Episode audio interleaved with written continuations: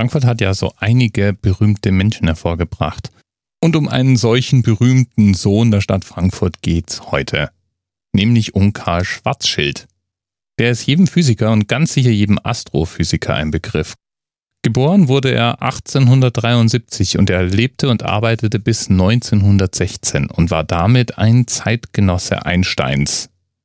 Und auch wenn man damals schon behauptet hat, dass die wenigsten Quantenphysik und Relativitätstheorie wirklich verstanden haben, für Karl Schwarzschild galt das nicht.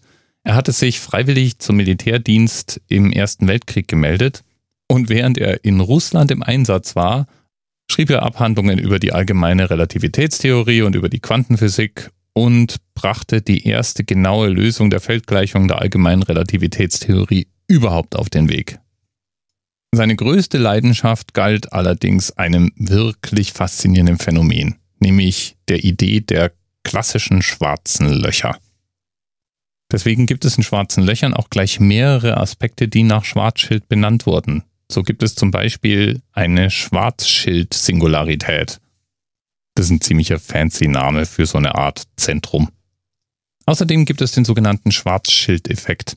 Ein Effekt, der bei der Entwicklung von Farbfilmen auftritt und auch darauf hinweist, dass Schwarzschild eben nicht nur im Weltall, sondern auch hier auf der Erde forschte und sich ganz besonders mit optischen Systemen detailliert beschäftigt hat.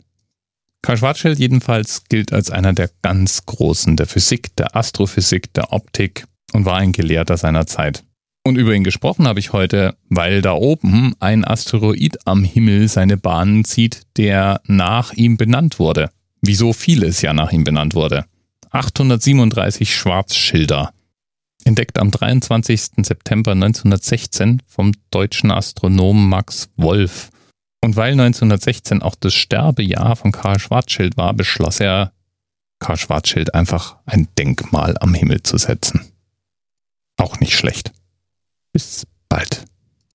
DMRS 10, 9, 8. The experience of 47 individual medical officers. Was hier über die Geheimzahl der Illuminaten steht. Und die 23. Und die 5. Wieso die 5? Die 5 ist die Quersumme von der 23.